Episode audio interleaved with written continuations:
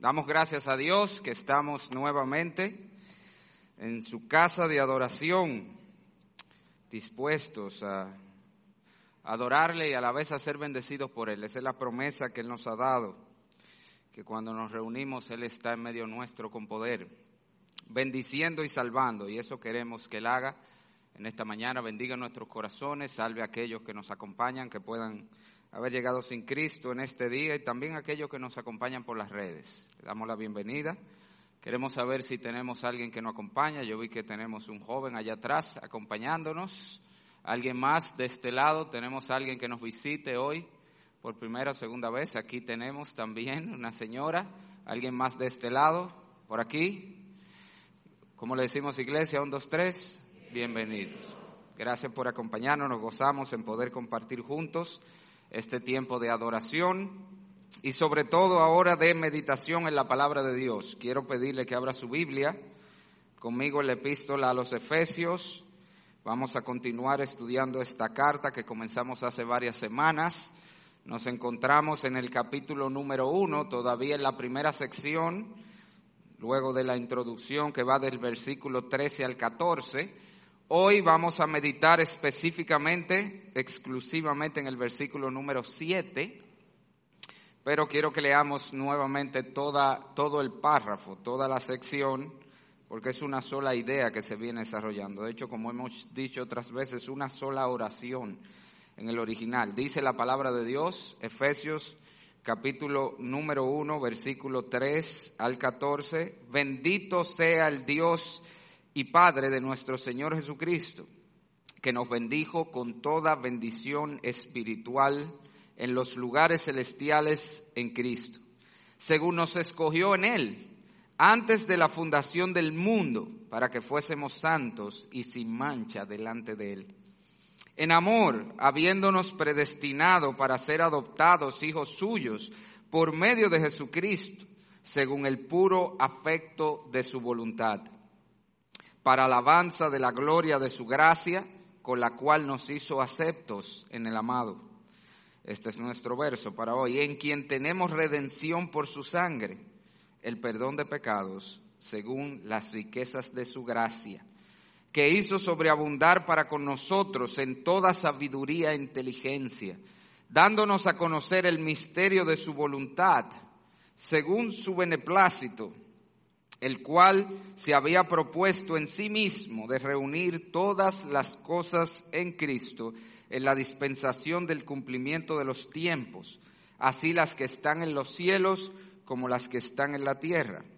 En él asimismo tuvimos herencia, habiendo sido predestinados conforme al propósito del que hace todas las cosas según el designio de su voluntad, a fin de que seamos para alabanza de su gloria, nosotros los que primeramente esperábamos en Cristo. En Él también vosotros, habiendo oído la palabra de verdad, el Evangelio de vuestra salvación y habiendo creído en Él, fuisteis sellados con el Espíritu Santo de la promesa, que es las arras de nuestra herencia hasta la redención de la posesión adquirida para alabanza de su gloria. Padre, Señor, dice tu palabra que ni los cielos de los cielos pueden contener tu grandeza. ¿Cómo puede, Señor, la creación contener al Creador? Y aún así, como Salomón, nos maravillamos de pensar que tú nos has dado esta promesa asombrosa, extraordinaria, de que tú estarás de una manera especial en medio de tu pueblo. Gracias, Señor. Esa esperanza nos da aliento, nos da ánimo en esta hora porque sabemos que necesitamos desesperadamente de ti, necesitamos de tu poder obrando en nuestras vidas para santificación, necesitamos de tu gracia para con ella seguir peleando la buena batalla de la fe. Necesitamos, Señor, la obra exclusiva, soberana de tu Espíritu en los corazones de aquellos que no te conocen para que puedan venir hoy a salvación. Y nosotros reconocemos que dependemos de ti para todas estas cosas pero te damos gracias porque sabemos que es tu deseo cumplirla en medio nuestro. Hazlo pues, porque te lo rogamos en el nombre que es sobre todo nombre, el de tu Hijo Jesucristo. Amén. Como hemos dicho en otras ocasiones, el pasaje que estamos considerando, Efesios 1 del 3 al 14, nos presenta, si, si lo podemos decir así, nuestra historia de salvación, de principio a fin. Y nos deja ver algo interesante, y es que nuestra salvación no comenzó el día que nosotros se nos predicó el Evangelio. De hecho, fíjese que eso está en el versículo número 13, eh, es donde habla de ese momento en la historia en que oímos el Evangelio y creímos en él. No, nuestra salvación comenzó bien atrás, comenzó en la eternidad, cuando Dios, aún antes de fundar el mundo, aún antes de crear todas las cosas, pensó en nosotros y dice el versículo 4, nos escogió antes de la fundación del mundo, para que fuésemos santos y sin mancha delante de Él y luego, dice el versículo 5, en ese mismo acto eterno, antes de fundar el mundo, Dios nos predestinó. Eso quiere decir, trazó un destino, marcó una senda a través de la cual nosotros llegáramos a ser sus hijos espirituales, dice el versículo 5, de tal manera que nosotros fuésemos aceptos delante de su presencia, como nos dice el versículo 6.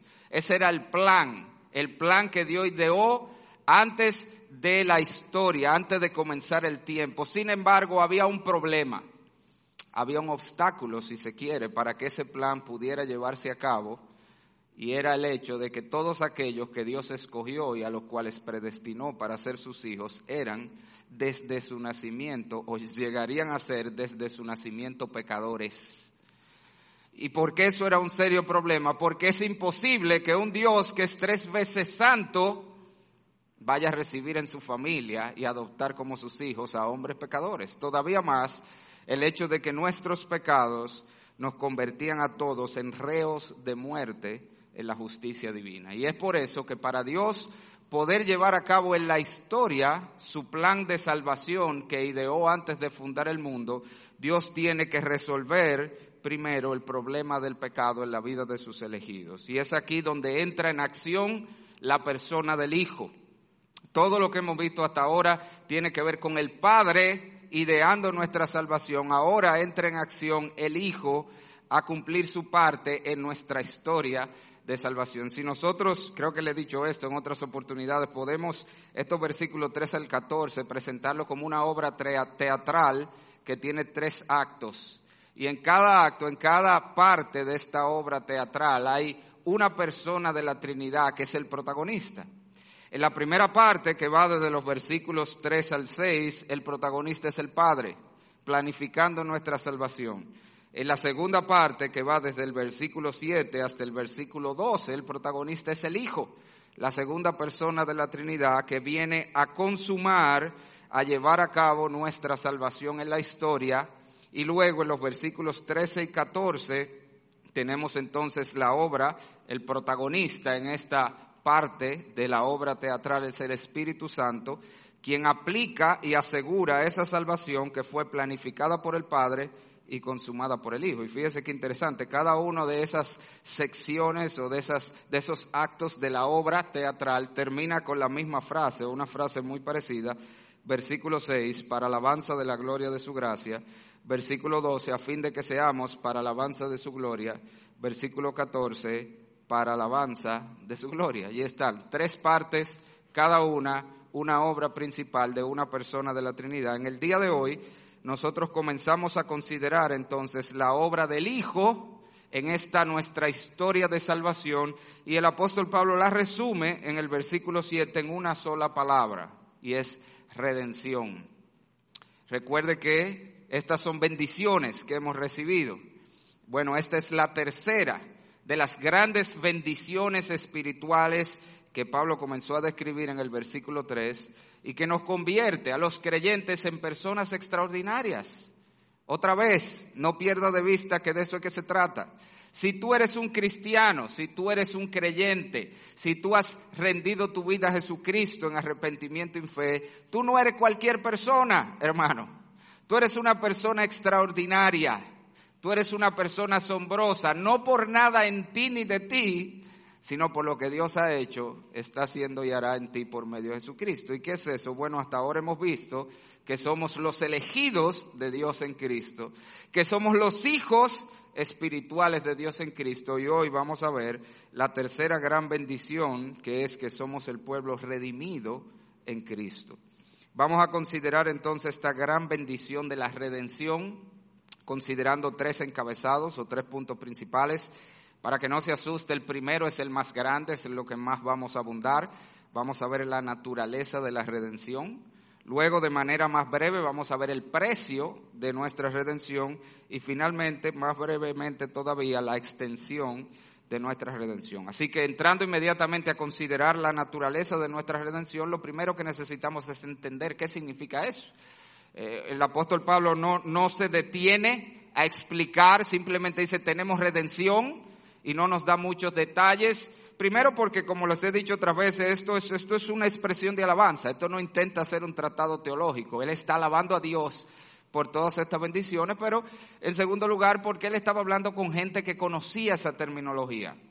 Nosotros hoy no hablamos mucho de redención, no, no manejamos esos términos y es por eso que necesitamos entender lo que la Biblia quiere decir con redención. Usted toma cualquier diccionario teológico, encontrará una definición como esta. Redención es la liberación por el pago de un precio o rescate. Eso es redención. Liberación por el pago de un precio o rescate. En otras palabras, una persona, o como vamos a ver, una cosa, podía ser redimida cuando era librada, o era redimida cuando era librada de algún peligro, de alguna condición angustiante o difícil en la que estaba siendo afectada, pero la clave era que esa liberación se hacía por medio de un pago o por medio de una satisfacción a una demanda que era lo que ponía a esa persona o cosa en esa situación onerosa.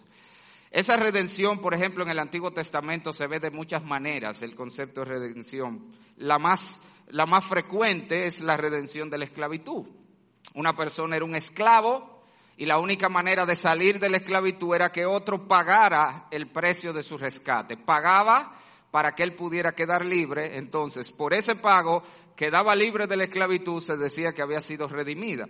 Pero también en el Antiguo Testamento la redención se aplica a cosas como la tierra o las posesiones. Cuando una persona incurría en una deuda tan grande que no podía pagar, entonces esa persona podía perder sus propiedades, podía perder la tierra, que si usted recuerda para el judío era muy importante porque estaba distribuida por familias, cada familia debía permanecer donde estaba, y lo que se podía hacer es que otra persona pagaba, generalmente un familiar cercano, pagaba la deuda y de esa manera redimía las posesiones, redimía la tierra, libraba de que se perdiera en manos de otra persona que no era la familia, pero también la redención se ve en lo que tenía que ver con la liberación de la muerte de una persona. Éxodo 13, de manera muy puntual, es importante sobre eso porque allí se establece que Dios había declarado que todo primogénito pertenecía a Jehová, todo lo que abriera matriz, todo primer hijo, sea de hombre o sea de bestia, pertenecía a Jehová. En el caso de los animales, ese primogénito debía ser sacrificado en el altar, excepto si eran animales de carga y trabajo, en ese caso podía ser redimido. Lo mismo con los primogénitos de los humanos como Dios no le interesaba que los hombres hicieran sacrificios humanos, los primogénitos seguían siendo de Jehová, pero tenían que ser redimidos. ¿Cómo? Se entregaba un cordero en lugar de ese hijo primogénito que era sacrificado en el templo y al pagar la deuda con Dios, al entregar el cordero, entonces ese primogénito era redimido, era librado de la muerte y así también de los animales de carga. Pero cuando llegamos al Nuevo Testamento, el uso de la palabra redención es exclusivamente con relación a una sola cosa. De lo que Cristo vino a redimirnos, y ese es el énfasis del pasaje, es Cristo vino a redimirnos, a librarnos del problema del pecado. Redención en el Nuevo Testamento siempre tiene que ver con el pecado o alguna de sus consecuencias. Si miramos el versículo 7, eso es precisamente lo que Pablo nos dice allí, en quien tenemos redención por su sangre. ¿Y cuál es esa redención? ¿De qué venimos a ser redimidos? El perdón de pecados. ¿Y por qué esto es importante, mis amados? Esto es muy importante que usted lo vea. Porque cuando Dios se hizo hombre, oiga bien, cuando Dios se hizo hombre y vino a la humanidad a atender un problema humano, el problema que Dios vino a atender fue el problema del pecado. Y eso nos deja ver que definitivamente si hay un problema serio, para los hombres es el problema del pecado. ¿Y por qué es que estoy diciendo que esto es importante? Porque penosamente los hombres viven la vida concentrados, enfocados en muchísimos problemas que sí son reales, pero que no son el problema más importante que tienen. Los hombres se pasan la vida preocupados por su economía, se pasan la vida preocupados por su salud física, se pasan la vida preocupados por muchísimas cosas que otra vez sí son problemas y que a veces, eh, y, que obviamente tenemos que prestarle atención, pero con frecuencia descuidamos y no atendemos el problema principal que tienen los hombres, que es el problema del pecado.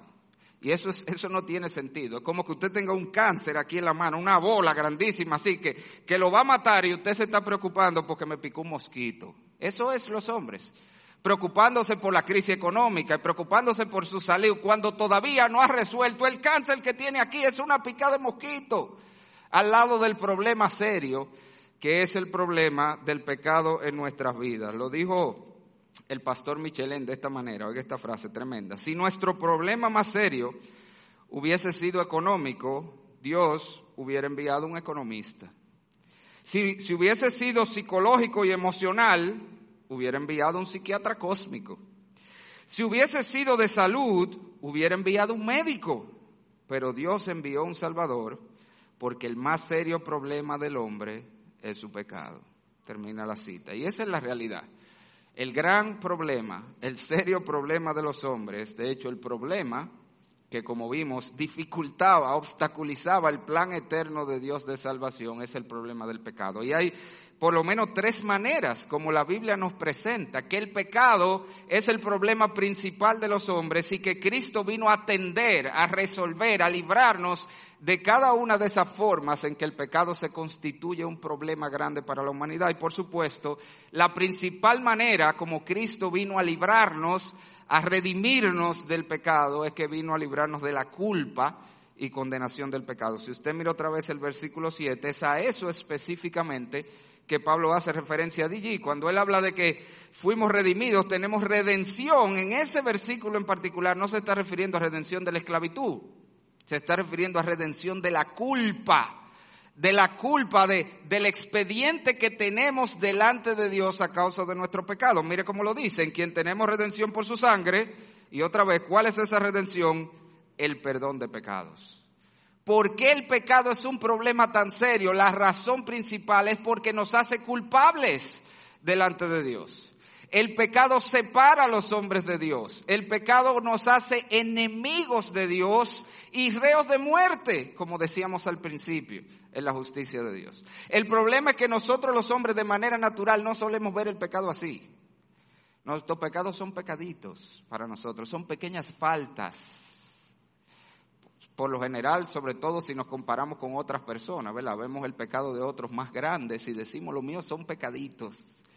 El problema es que a la hora de cuando tú te encuentres en el tribunal divino, no importa la, el tamaño o la cantidad de pecados. El problema es si hemos sido pecadores. Y eso es lo que a veces no asimilamos. Yo recuerdo cuando a mí me predicaron a los 13 años, yo nunca había oído el Evangelio hasta que a los 13 años se me predicó el Evangelio por primera vez. Y para mí fue impactante que me dijeran eso. Yo pensaba que yo, yo era un muchachito bueno. Toda mi vida yo me la había pasado. Bueno, en realidad no era muy bueno. Yo era muy malcriado. Pero la idea era que uno dice yo no mato a nadie, ¿verdad? Eso es lo que la gente... Yo no mataba a nadie. Yo no puedo decir que no robaba, porque si yo veía cualquier cosita mal puesta, ¿verdad? En un amiguito, uno agarraba eso, la borra en el colegio, los sacapuntas, pero uno dice, ¿qué es eso? Eso no es nada, ¿verdad? Y uno siempre está minimizando su pecado, pero la verdad es que la Biblia no dice, óyeme bien mi amigo que estás aquí o aquellos que me ven por la red, el problema es que la Biblia no dice que la condenación en el tribunal divino será para los malos. Eso no es lo que dice. Ni siquiera para los grandes pecadores, que eso es lo que nosotros pensamos. La condenación es para los delincuentes, es para los violadores y asesinos y, y para los narcotraficantes y, y es verdad, que para todos ellos, pero es para todos los pecadores. La Biblia dice y también para los mentirosos. Y todos hemos dicho mentira. Para los desobedientes. ¿Tú alguna vez has desobedecido a tu papá y tu mamá? Joven, eso es suficiente para estar condenado. Porque la sentencia divina no es que la condenación es para el malo o para los hombres terribles, es para el pecador. Una y otra vez la Biblia declara, Ezequiel 18:4, el alma que pecare esa morirá. ¿Cuál es? El que pecare mucho. El que pecare. Y ese es el problema que tenemos la humanidad. Romanos 6:23, la paga del pecado es muerte. Y esa muerte allí es muerte eterna, condenación. ¿Y cómo lo sabemos? Porque el contraste en ese versículo es con vida eterna. La paga del pecado es muerte, más por el contrario, la dádiva de Dios es vida eterna. Está hablando de condenación eterna. Lo que condena al hombre es ser pecador. No es ser malo, no es ser un delincuente, es ser pecador. Y ese es el problema que tenemos la humanidad. Todos somos pecadores. Romanos 3:23. Por cuanto todos pecaron y están destituidos de la gloria de Dios. Así que ese es el serio problema que tenemos. Por eso es que el pecado es el problema más serio. Porque no solamente te acompañará en esta vida, sino que el problema se agrava cuando pasas de este mundo. El problema de los hombres es que coma o no coma, no importa cómo te dola, no importa el estado de salud que tenga, no importa cómo esté en sus relaciones familiares, un día morirá y ese día se parará delante de Dios a dar cuenta por su vida y solamente se necesita un pecado para ser condenado por la eternidad. Ese es el serio problema de los hombres. Como dice un famoso refrán, usted oído un refrán que dice de que no hay mal que dure 100 años, ¿cómo que dice? Ni cuerpo que lo resiste. Es un refrán muy sabio. Dice, mira, al final, lo que sea que a ti te angustie ahora, cualquier cosa que te preocupe, que te angustie, que te amargue ahora de esta vida, eso va a pasar, esa es la idea. ¿Por qué? Porque no hay mal que dure 100 años, todo pasa en esta vida. Pero aún si no pasa, se acaba como quiera. ¿Cuándo se acaba? Cuando el cuerpo no lo resiste y tú te mueres. Eso es verdad de todo, excepto de una cosa, de un problema que tú tienes. ¿Cuál es ese problema? El problema del pecado. Porque ese te va a durar todos los años que tú dures en esta vida. Y después que tu cuerpo no lo resista y se muera, ahí es que se complica. Porque ahí es entonces donde vas a dar cuenta por la eternidad por el pecado, en una condenación terrible que la Biblia dice. Pero las buenas noticias del Evangelio son precisamente que Cristo vino al mundo a redimir a los hombres de esa culpa. Cristo vino a pagar la deuda que nosotros teníamos con la justicia de Dios. Esas son las buenas noticias del Evangelio. Esas son las buenas noticias de la Navidad, señores. La gente, feliz Navidad, feliz Navidad. ¿Por qué es feliz la Navidad? ¿Por qué es un motivo de celebración? ¿Por qué debemos estar gozosos en la Navidad? Los ángeles lo dijeron. Que os ha nacido hoy en la ciudad de David. ¿Qué? Un Salvador. Esa es la razón por la que la Navidad es un motivo de fiesta. Sí, es un motivo de fiesta. Pero tú tienes motivo para celebrarlo porque solamente aquellos que ya han sido librados de la culpa de su pecado, solamente aquellos que ya han sido redimidos por medio de Jesucristo pueden realmente celebrar y tener una feliz Navidad, porque la Navidad se trata de Dios haciéndose hombre para venir a morir y pagar la deuda del pecado de los hombres, para que los hombres pudiéramos ser librados de la justicia divina. De eso se trata la Navidad. El ángel le dijo a José cuando se le apareció y le dijo que recibiera a María, que llamaría el nombre del niño Jesús, porque él salvará a su pueblo de sus pecados. Jesucristo vino a salvarnos, primeramente, ante todo, de la culpa, de esa sentencia que pesa sobre nuestra cabeza delante del tribunal divino. El apóstol Pablo lo dice en Colosenses de esta manera. Oiga, qué tremendo este versículo. Colosenses 2, 13 al 14, y a vosotros, estando muertos en pecados y en la incircuncisión de vuestra carne, os dio vida juntamente con él, hablando de Cristo, aquí está, perdonándoos todos los pecados. ¿Y cómo hizo eso? Oiga esto, versículo 14, anulando el acta de los decretos que había contra nosotros, que nos era contraria, quitándola de en medio y clavándola en la cruz. Qué tremendo. Entonces es lo que está diciendo en el cielo hay un acta. Te ha visto así como en los tribunales tienen el acta. Presénteme el caso de fulano y ahí tienen. Fulano ha sido acusado de esto, de aquello, de lo otro. Mi hermano, mi amigo. Oye, la Biblia dice que en el cielo todos los hombres de manera natural tienen un expediente así. Y Apocalipsis dice que llegará el día donde todos los hombres se pararán delante de Dios y los libros serán abiertos. Dios no va a adivinar. De que yo como que creo que tú eras pecador. No, no es adivinar que el. Todo eso está escrito. Ese expediente está en el cielo. Todas las fichas están ahí. Pero qué glorioso, dice este pasaje. Cristo vino para anular esa acta de los decretos. Cristo vino y tomó el expediente de aquellos que vengan a Él y lo clava en la cruz y lo quita del medio, dice ahí, lo quitó del medio. Desapareció el expediente en el tribunal divino. De tal manera que en la corte de Dios somos declarados justos, somos declarados sin falta. Y por lo tanto, como vimos la semana pasada y vimos en la introducción, podemos ahora ser recibidos en la familia de Dios como hijos de Dios. Pero ese es, ese es, eh, si podemos decirlo así, el aspecto ya consumado de nuestra redención. Y es solo un aspecto. Cristo vino a librarnos de la culpa, de esa sentencia que pesa sobre la humanidad, culpables, pecadores, merecedores de juicio. Eso en el día que una persona cree es anulado. Ya hemos sido redimidos en un sentido.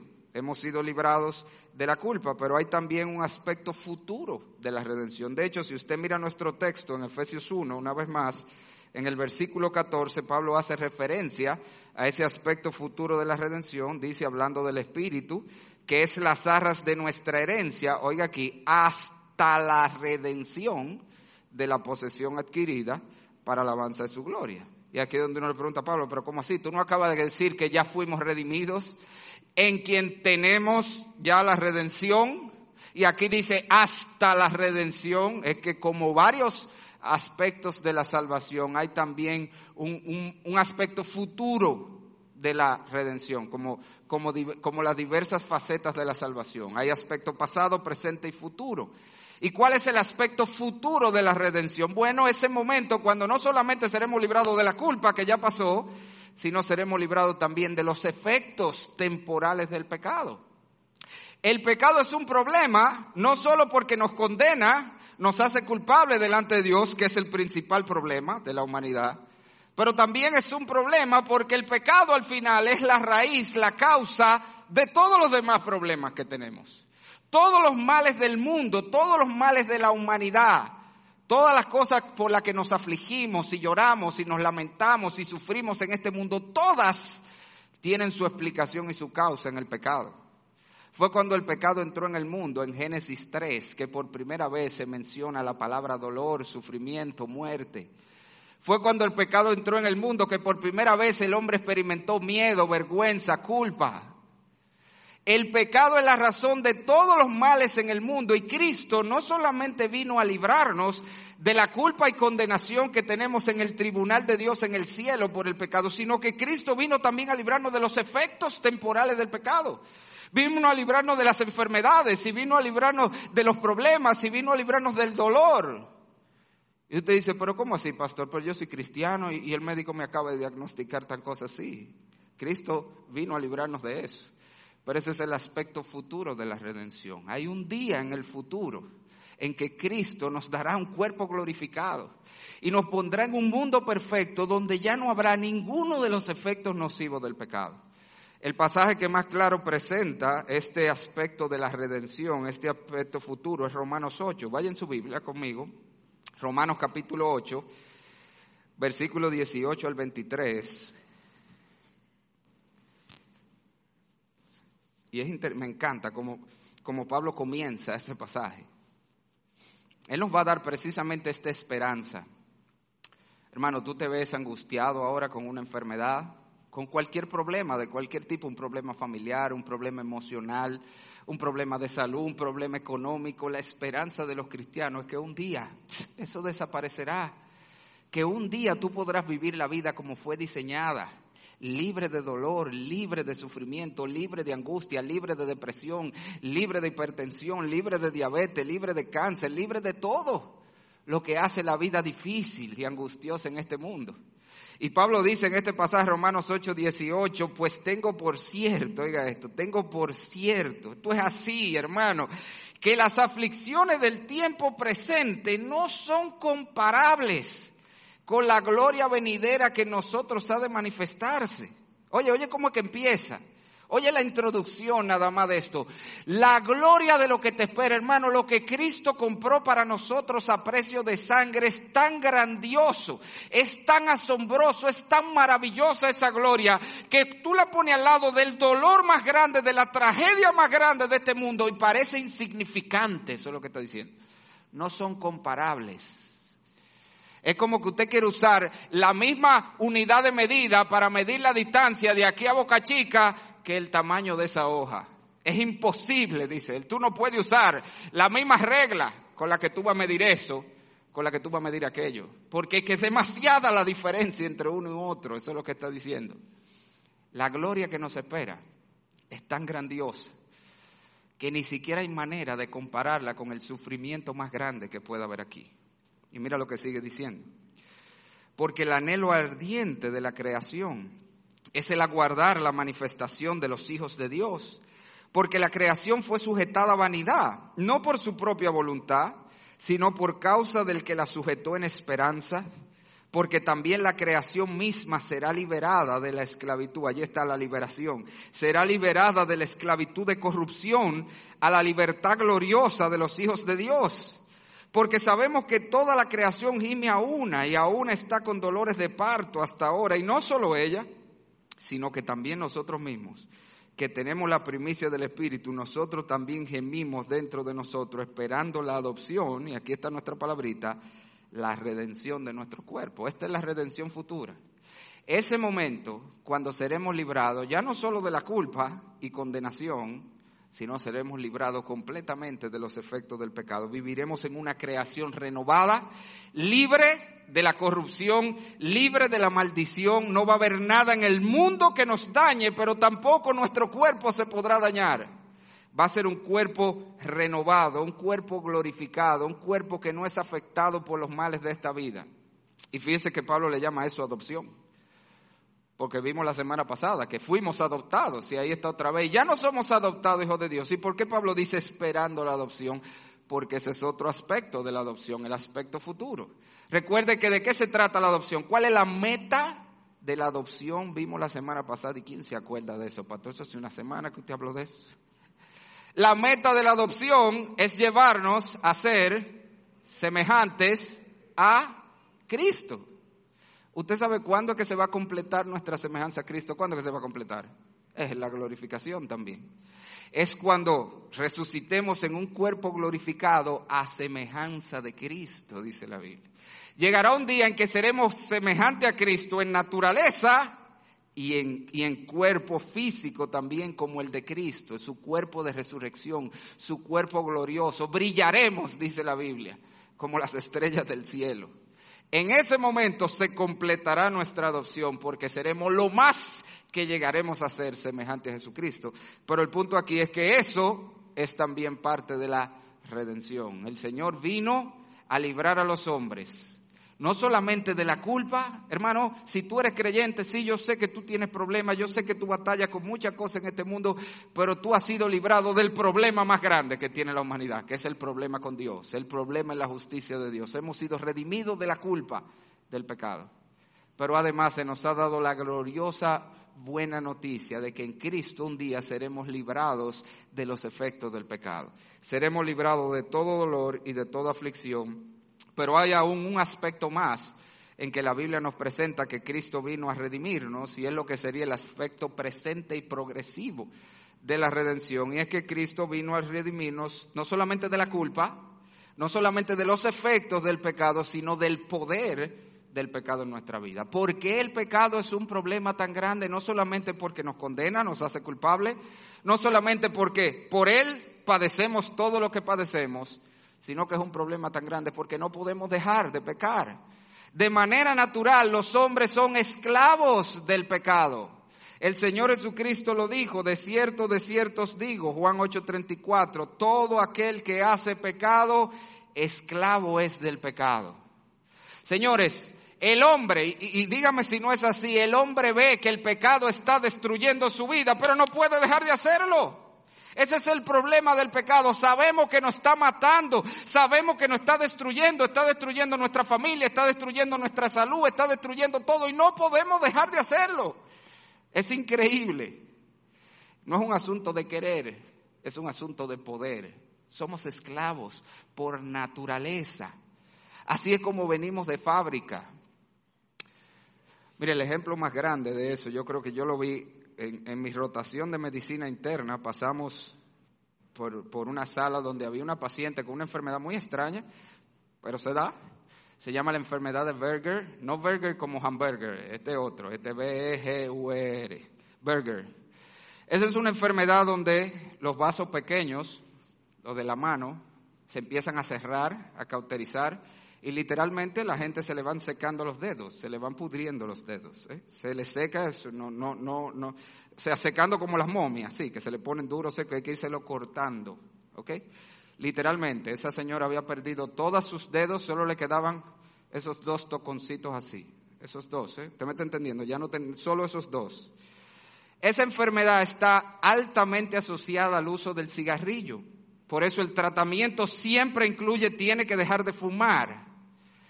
Usted puede creer que nosotros entrábamos a la sala y encontramos a esa señora con esos dos toconcitos, agarrando el cigarrillo y fumando. ¿Sabía ella que eso era lo que la tenía? Sí, claro que lo sabía. Y usted dirá, por esa mujer como loca, ¿y por qué no dejaba eso? Es que el problema es que no depende de ella, es una esclava. Es una esclava. Y así vive el hombre en este mundo esclavo, ve que el pecado lo está matando. Pero no puede, es que no puede, porque es un esclavo. Pero no solamente a sustancias, señores. Yo leí un artículo, salió en el periódico hace muchos años, ya se llamaba así, grande, Adictos a la mala vida, escrito por un, el médico encargado del mayor centro de adicciones en Estados Unidos, eso hace como cinco años, seis, que leí ese artículo, salió en el periódico. Y él decía, oiga lo que decía este hombre, no cristiano, pero a mí me, me, me, me, regocijo cuando yo veo los no creyentes diciendo lo que la Biblia dice, sin saber que están apoyando la Biblia y defendiendo la Biblia. Y decía él, aunque la gente hace mucho énfasis en la adicción a sustancias, decía él, drogas, cigarrillo, alcohol, tarará, tarará, la realidad, decía este hombre, este médico, que todos los seres humanos somos adictos, decía él, somos adictos a la mala vida. Todos, decía el artículo, tenemos conductas autodestructivas, hábitos, patrones, cosas que hacemos que sabemos que nos dañan y dañan a otro y sin embargo no podemos dejar de hacerlo. Ese hombre estaba diciendo exactamente lo que la Biblia enseña. El hombre es por naturaleza un esclavo del pecado. Pero estas son las buenas noticias. La buena noticia es que Jesucristo vino, oye, no solamente a librar al hombre de la culpa del pecado que lo condena en el tribunal de Dios, no solamente a librarnos un día de los efectos temporales del pecado aquí, sino que Cristo vino a redimir, a librar a los hombres de la atadura, del poder, de la esclavitud del pecado. Cristo vino a darle a los hombres la capacidad que no tienen de manera natural para decir no a ese vicio, para decir no a ese estilo de vida, para decir no a ese hábito, para decir no a esa conducta. Cristo es el único que da el poder para hacer eso. Y eso, hermano, es parte del combo de la salvación, que Cristo lo hace en todos los que salva. Busque un par de pasajes conmigo. Mire Tito, capítulo número 2. Busquen su Biblia. Tito, capítulo número 2. Versículo 11. Vamos a leer versículo 11 al 14. Usted va a ver cómo la redención, allí está otra vez nuestra palabrita, tiene que ver con esa liberación presente del pecado. Dice Tito capítulo 2, versículo 11, porque la gracia de Dios se ha manifestado para salvación a todos los hombres. Y nosotros vemos eso y pensamos de una vez que esa salvación quiere decir que ya no vamos para el infierno, vamos para el cielo. Eso es verdad, pero no es de eso que le está hablando. Mire cuál es la salvación allí. Enseñándonos la gracia de Dios que salva, enseña Fíjate que es algo que tú tienes que aprender, esto no es automático. No es yo me convertí al otro día ya. Fui librado de todos mis vicios, de todo, no. Esto es algo que el Señor te lo va a enseñar, es un proceso, es algo progresivo, pero que va, es parte del combo de la salvación. ¿Qué?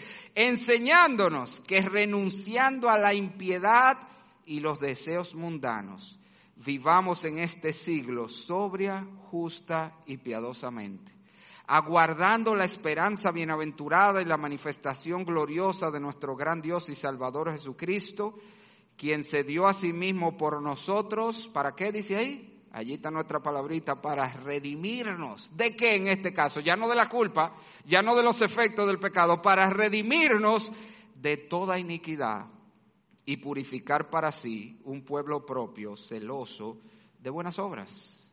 Hermano, como le he dicho otras veces, no tengamos esta versión mediocre de la salvación, de que la salvación es un ticket de entrada al cielo.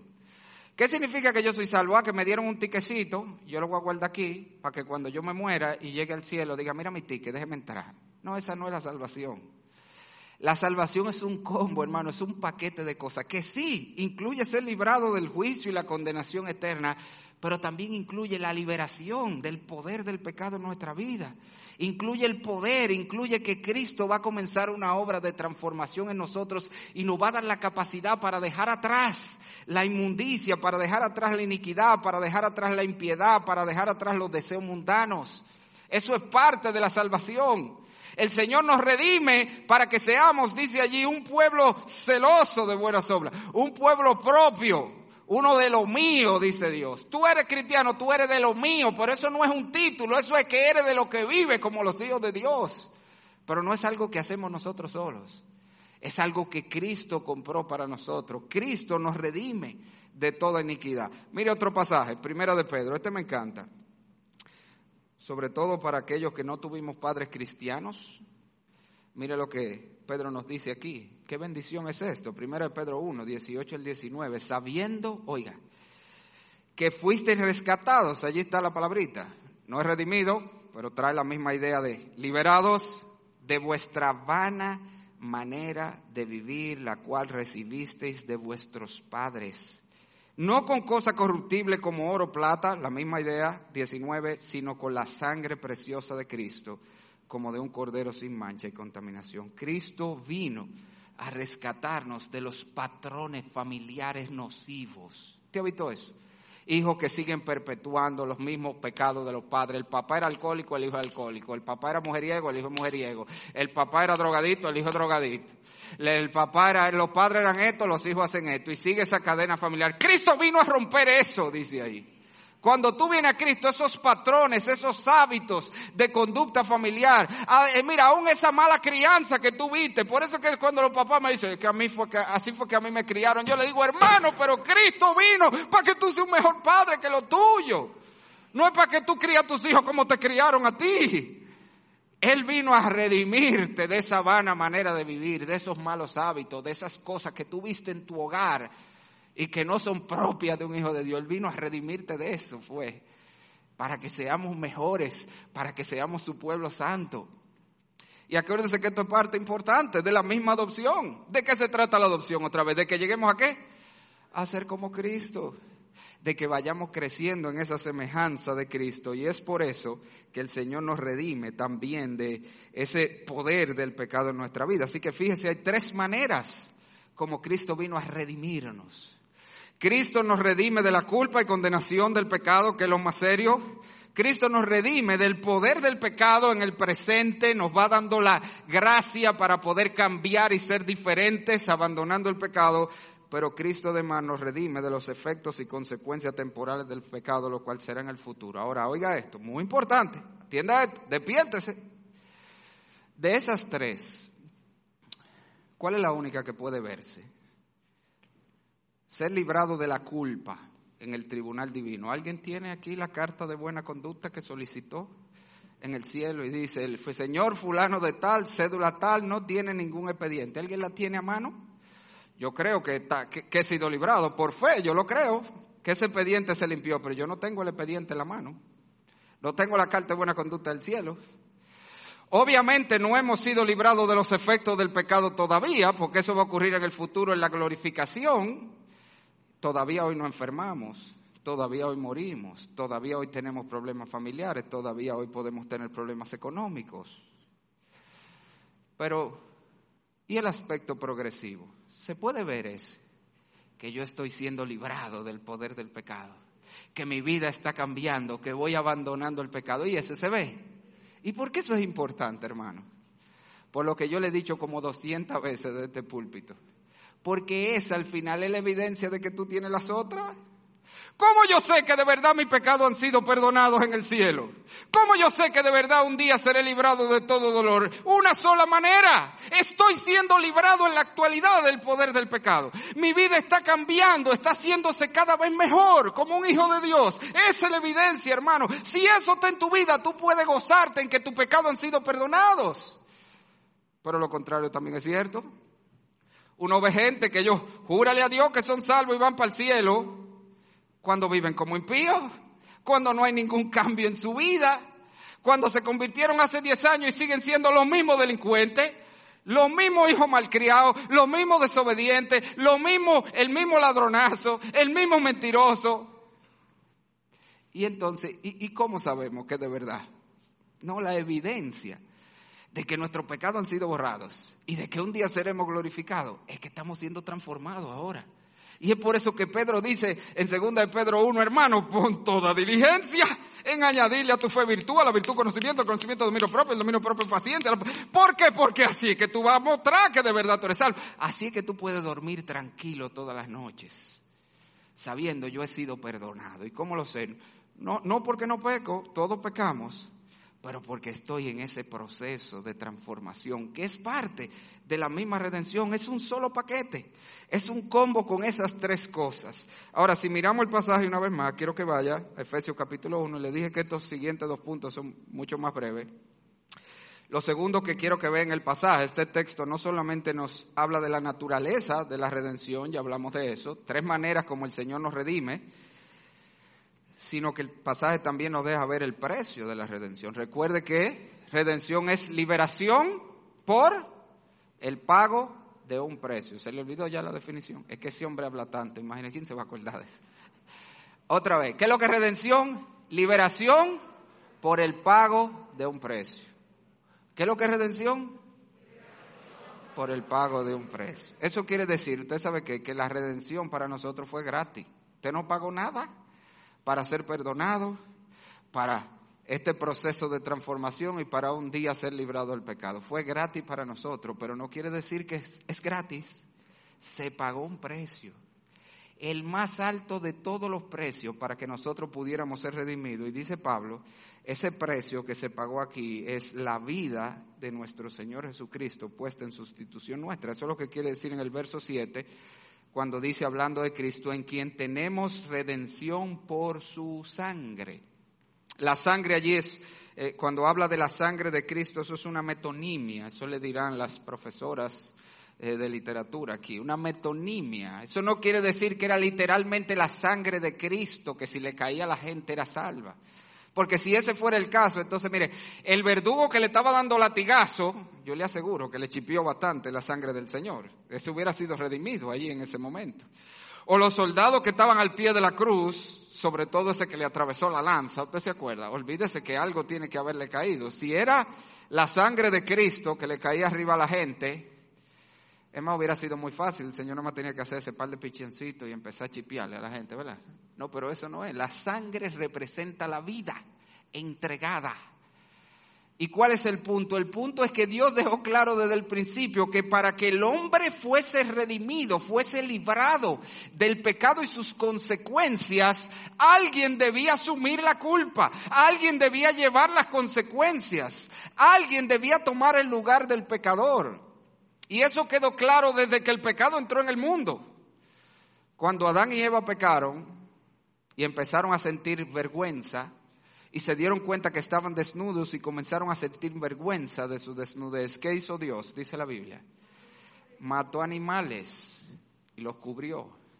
Ya desde ahí Dios empezó a ver que la manera de que el pecado pudiera ser, el hombre pudiera ser liberado del pecado y sus consecuencias, requería que otro inocente tomara su lugar.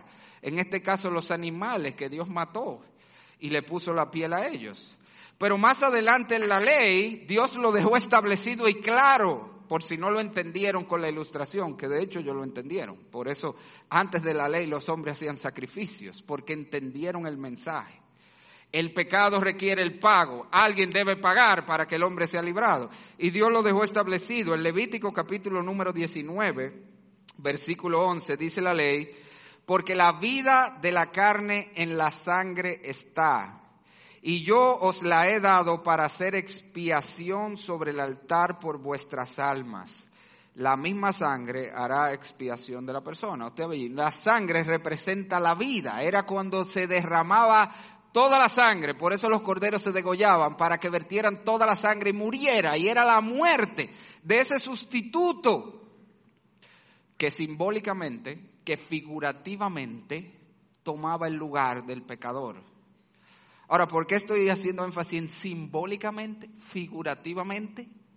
Porque como dice el escritor a los hebreos en Hebreos 10:4, los corderos, los machos cabríos, los toros, nunca quitaron el pecado de nadie, señores. ¿Usted sabía eso? Nunca se quitó el pecado de nadie hasta que Cristo vino a la cruz del Calvario.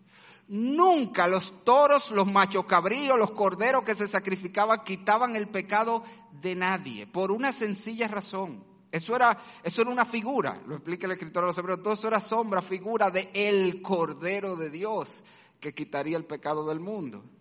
Y la razón es sencilla, no fue un cordero que pecó. Un cordero no puede saldar, un, un cordero no puede saldar la deuda de un humano, porque no fue un cordero que pecó, fue un humano. Se necesitaba un humano para saldar la deuda del humano, pero aquí está el problema, que todos los humanos son pecadores. Yo no puedo decir yo voy a entregarme en lugar de mis hijos para saldar la deuda que ellos tienen delante de Dios por mis hijos, porque yo no puedo hacer eso. Porque cuando yo vaya al tribunal, mire, yo vengo a entregarme, y usted no es Narciso Nadal, pues usted tiene su propia, agárralo ahí. Por eso yo también, el primero que voy soy yo. Y el próximo que vaya a entregarse por mí también va. No, se necesita, se necesitaba un humano inocente, sin pecado. Y ese era el gran problema de la humanidad. Teníamos una deuda con la justicia divina, una deuda que tenía que ser saldada. Necesitábamos un hombre inocente que pudiera tomar el lugar nuestro, pero no había. Hermano, y estas son las buenas noticias de la Navidad. Que Dios se hizo hombre.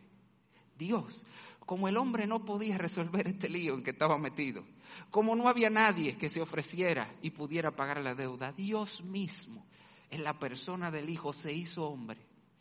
Y vino y vivió la vida perfecta. Usted no se ha puesto a pensar, ¿y por qué no lo sacrificaron cuando niño ya? No, porque él tenía que vivir la vida perfecta. Tenía que ser el hombre perfecto para después de haber cumplido todas las demandas de Dios y probarse que era el hombre perfecto, entonces ahora podía ser el Cordero de Dios que quitara el pecado del mundo. Ahora podía entregarse en lugar de los pecadores y eso fue lo que Cristo hizo. Cristo dio su vida en la cruz del Calvario para satisfacer la justicia divina para cancelar, como vimos ahorita, la deuda que todos teníamos con Dios, de tal manera que ahora Dios pudiera redimirnos, que ahora Dios pudiera liberarnos de todas esas maneras que vimos de la consecuencia del pecado. Y eso nos lleva a una pregunta muy importante, hermano, muy importante. Otra vez, aquí yo necesito que usted se despierte, porque esto es muy importante. Por favor, yo no quiero ir a un hermano de convertido a Cristo nunca diciendo esta barbaridad. La pregunta es esta. ¿A quién pagó Cristo el precio de nuestros pecados? No responda, por favor, para que no diga un disparate. Yo he oído mucho cristiano y por favor que nunca salga de un miembro convertido a Cristo decir que Cristo le pagó al diablo para nuestra liberación. Pero por amor de Dios, nuestra deuda no era con el diablo, hermanos. El problema es que sí, la Biblia dice somos esclavos del diablo. Y la gente dice, bueno, si somos esclavos del diablo y se pagó para nuestra liberación, pues le pagaron al diablo. No, pero es que no funciona así. El problema es que sí somos esclavos del diablo, pero la autoridad que el diablo ejerce sobre los hombres no es una autoridad legítima. Es como la, déjeme ilustrárselo así, es como la del preso que se hace, se enseñorea de los demás presos en la cárcel. El diablo también tiene su deuda pendiente con la justicia de Dios y un día la va a pagar. Pero es como ese preso, usted lo ha visto en las películas, lo vemos en las series, siempre en la cárcel hay un cabecilla, ¿verdad? Uno que se vuelve el jefe ahí adentro y él es el que manda sobre todos los presos. Ese es el diablo. Pero cuando van a sacar un preso de la cárcel, vamos a asumir que lo van a sacar bajo fianza, es el jefe de la banda que se le paga la fianza. No, porque no es con él que él le debe nada, es a la justicia que le debe. Y cuando su deuda con la justicia es saldada, él sale independientemente de lo que el jefe de la cárcel diga o crea, el, el preso que se ha hecho jefe de la cárcel. Y eso es lo que pasa. Cristo vino a pagar la deuda para redimirnos y la deuda se la pagó a Dios, hermano. Ese es el gran misterio de la redención. Oye esto, a ver si no se te revienta la cabeza. Que Dios mandó a Dios a salvarnos de Dios, hermano. Es el misterio de la redención. Dios el Padre mandó a Dios el Hijo para librarnos de la justicia de Él mismo. Para rescatarnos de la esclavitud que nosotros teníamos porque éramos reos de muerte. Dejados a nuestra suerte por un Dios tres veces santo. Cristo pagó nuestra redención dando su propia vida, pero no fue al diablo que se le ofreció, fue al Padre, para satisfacer la justicia del Padre y que pudiéramos ser nosotros entonces recibidos como hijos de Dios. Busca un texto conmigo en Romanos 3, versículo 21, que resume todo eso que yo le acabo de decir, de que todos los pecados desde antes fueron pagados en la cruz y de que ese pago se le hizo a Dios fue para que pudiéramos ser redimidos. Mire Romanos 3, Vamos a leer desde el versículo 20. Mire qué interesante, ya que por las obras de la ley ningún ser humano será justificado delante de él. Solo que quiere decir en términos sencillos es simplemente, no importa cuán bueno tú crees que tú eres, nadie se va a salvar por guardar mandamientos. No, es que yo me he esforzado por nadie. Ningún ser humano será justificado, será salvo delante de Dios por la ley, por guardar mandamientos o por hacer los sacrificios que se hacían en el Antiguo Testamento. Porque por medio de la ley es el conocimiento del pecado. La ley estaba allí para mostrar al hombre que era pecado, que, era pecador, que necesitaba un salvador, ese era el punto. Que necesitaba alguien que tomara su lugar. Para eso estaba la ley. Pero esa misma ley, versículo 21, nos apuntaba que venía un salvador. Pero ahora, aparte de la ley, se ha manifestado la justicia de Dios testificada por la ley y los profetas. Esa misma ley que acusaba al hombre de pecador, que le decía que necesitaba un sustituto, le apuntaba a ese sustituto. La ley y los profetas le decían, viene un Mesías, viene un Redentor. Isaías 53 describía, el castigo de nuestra paz fue sobre él. Viene uno que va a cargar y va a sufrir nuestros dolores y llevará la consecuencia de nuestro pecado. Sigue leyendo, versículo 22. La justicia de Dios por medio de la fe en Jesucristo, para todos los que creen. Mira qué fácil es esto, es por la fe. Cuando tú recibes a Cristo como ese Señor y Salvador, eres justificado. Para todos los que creen en Él, porque no hay diferencia, por cuanto todos pecaron y están destituidos de la gloria de Dios, versículo 24, siendo justificados gratuitamente por su gracia mediante la redención, allí está nuestra palabrita, que es en Cristo Jesús. ¿Qué es la redención aquí precisamente? Que Él salda la deuda, es la justicia de Dios. Somos librados por el pago que Cristo hizo. ¿A quién le hizo el pago? Versículo 25. A quien Dios puso como propiciación. Término propiciación es un término teológico que significa aplacar la ira santa y justa de Dios. Cristo murió en la cruz para saldar la deuda que teníamos con la justicia de Dios, de tal manera que fuese aplacada la ira justa de Dios sobre el pecador. Él se entregó para propiciarnos delante de Dios por medio de la fe en su sangre. Agarre esto, para manifestar su justicia. Oiga, oiga, a causa de haber pasado por alto en su paciencia los pecados pasados. Está hablando de los pecados antes de que Cristo viniera, eso es lo que está diciendo. Con la mira a manifestar en este tiempo, cuando Cristo vino y murió, su justicia, a fin de que Él sea el justo y el que justifica, el que es de la fe en Jesucristo. En otra palabra, ¿tú sabes lo que está diciendo? ¿Dónde se pagó el pecado de Adán y Eva? ¿Dónde se pagó? En la cruz de Cristo. ¿Dónde se pagó el pecado de Abraham? En la cruz de Cristo. ¿Dónde se pagó el pecado de David? En la cruz de Cristo. Todos los pecados pasados.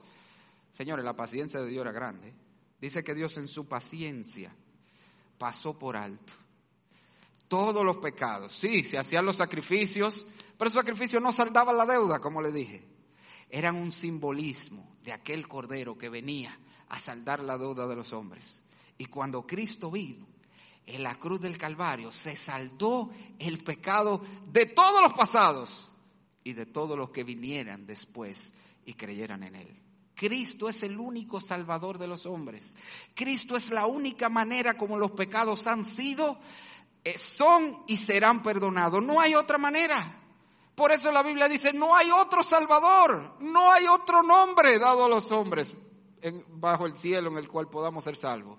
Solo por medio de Jesucristo, solo la muerte de Cristo, más nadie, ningún otro Salvador, ningún otro Redentor, ninguna otra manera que no sea el sacrificio de Cristo en la cruz, libera al hombre del pecado y del poder del pecado.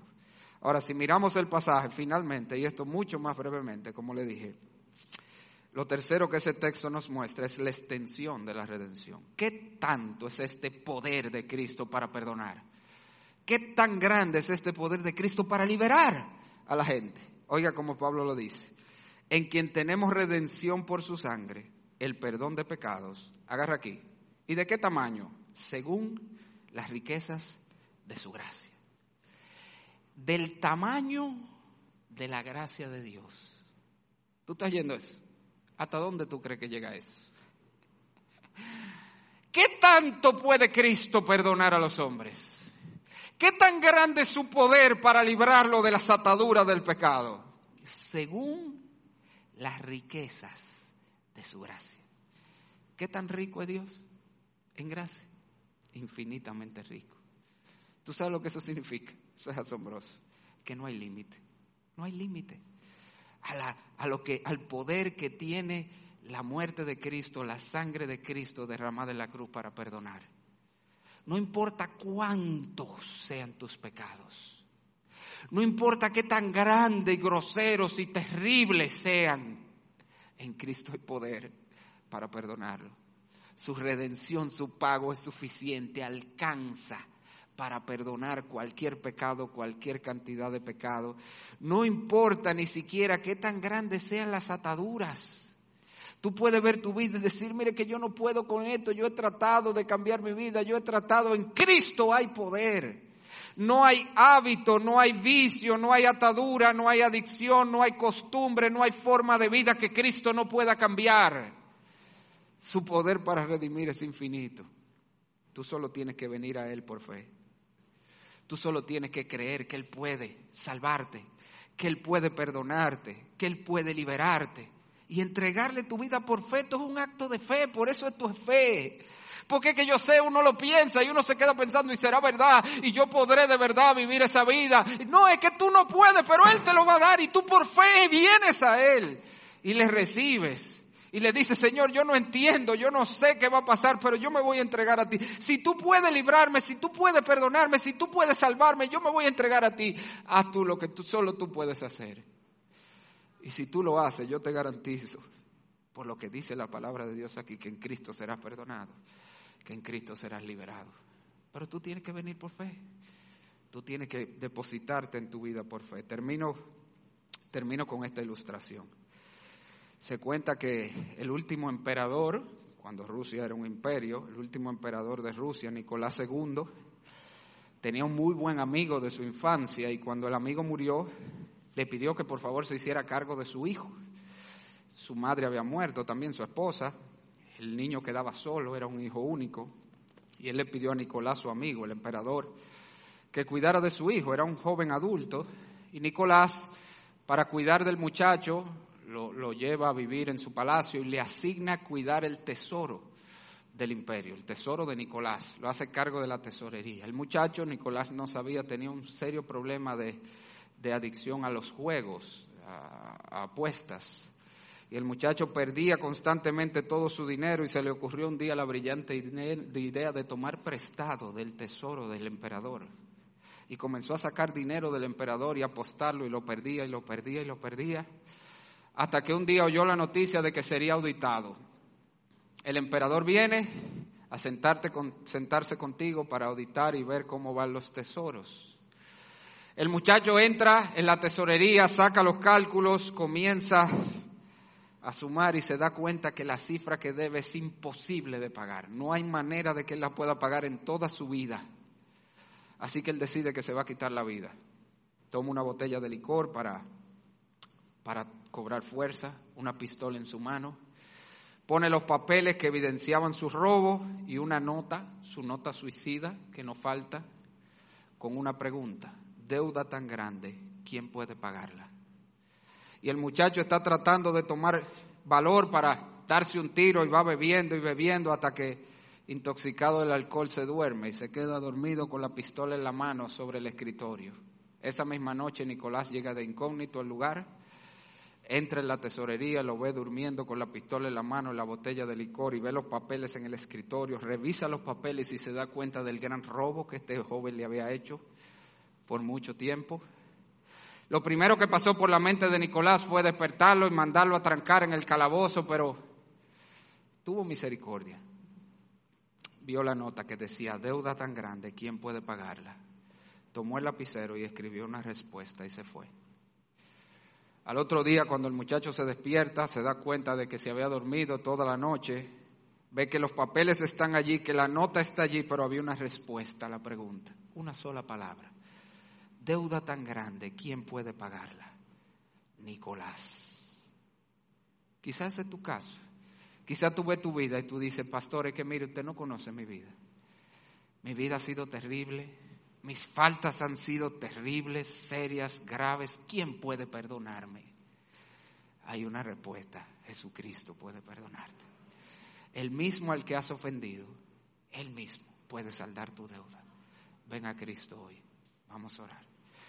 Padre del cielo, oh Señor, cuánta gracia tú has dado a nosotros porque aún siendo pecadores, Cristo murió por nosotros. Tú nos mandaste un redentor. Cuando éramos tus enemigos, Señor, es increíble. Que tú nos hayas amado y aún siendo enemigos nos amaste y mandaste un Salvador que dio su vida para librarnos. Por eso podemos decir como Pablo, ¿cómo no nos darás también todas las cosas? Y siendo enemigos fuimos reconciliados por la muerte de tu Hijo, ¿cuánto más, Señor, seremos salvos? por su vida. Cuánto más ahora podemos saber que tú estás de nuestro lado, que tú estarás con nosotros, Señor, y nos darás la victoria en todas las cosas que enfrentamos en esta vida. Qué glorioso, Señor, es ser un hijo tuyo. Qué glorioso es saberse redimidos en Cristo.